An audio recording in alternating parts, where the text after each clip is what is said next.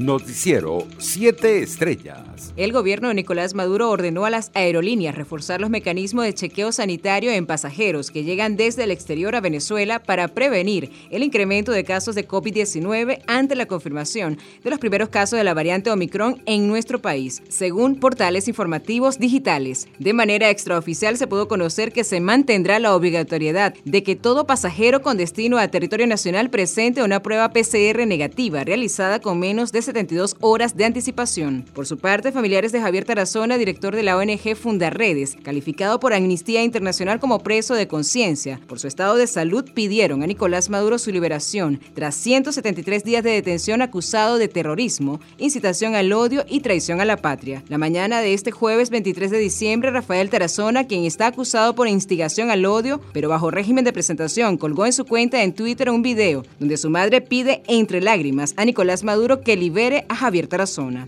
En otras informaciones, la Embajada de México en Venezuela informó el miércoles que los requisitos migratorios para los venezolanos que deseen viajar a ese país hasta los momentos no han cambiado, pese a que se dio a conocer que la nación comenzaría a exigir visas. Los requisitos migratorios para las personas venezolanas que deseen viajar a México no han cambiado, indicó la embajada en su cuenta en Twitter. En otras noticias, la Agencia de la ONU para los Refugiados, ACNUR, anunció este jueves que reforzará su respuesta en la frontera norte de Chile para garantizar un acceso seguro al elevado número de venezolanos que se espera que lleguen en condiciones extremas durante los próximos días. La situación en Venezuela es insostenible para miles de personas que semanalmente se ven obligadas a abandonar su país debido a la grave crisis económica, destacó en un comunicado la organización con sede en Ginebra. Según los datos de las autoridades locales, desde noviembre de este año, entre 400 y 500 refugiados inmigrantes de Venezuela cruzan diariamente la frontera de Bolivia a Chile a través de rutas irregulares y en condiciones de inseguridad. Entre tanto, una condena entre 4 y 5 años de prisión determinó el Tribunal Estadal Cuarto de primera instancia en funciones de control con jurisdicción nacional y competencia en casos vinculados con delitos asociados al terrorismo para nueve ciudadanos aprehendidos en la cota 905 de Caracas durante la operación Cacique Indio Huaycaipuro. Internacionales. Reino Unido confirmó este jueves 119.789 contagios de coronavirus en 24 horas, un récord desde el inicio de la pandemia por segundo día consecutivo y casi 14.000 más que ayer.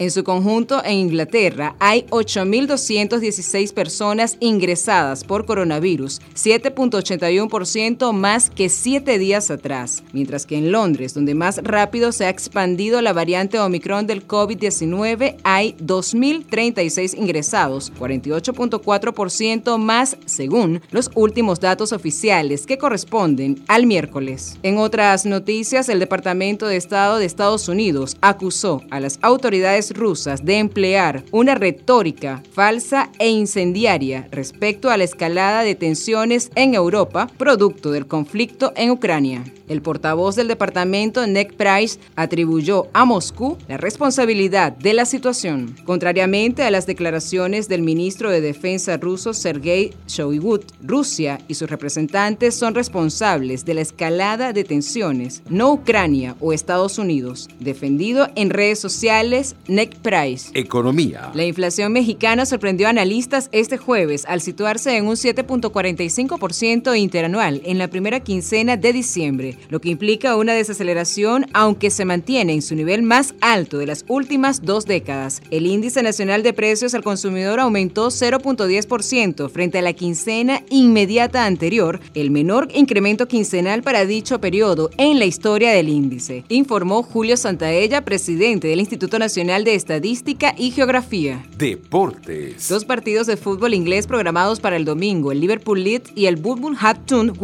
Fueron aplazados debido a los casos de COVID-19, tal y como lo anunció la Premier League, que ya se ve obligada a aplazar 10 partidos en las últimas tres semanas. En un comunicado, la Liga de Fútbol Británica explicó que tras las solicitudes de aplazamiento, el Leeds United y el Westford, como resultado del coronavirus, la Junta de la Premier League se reunió esta mañana y lamentablemente acordó suspender los partidos del Boxing Day de los clubes afectados.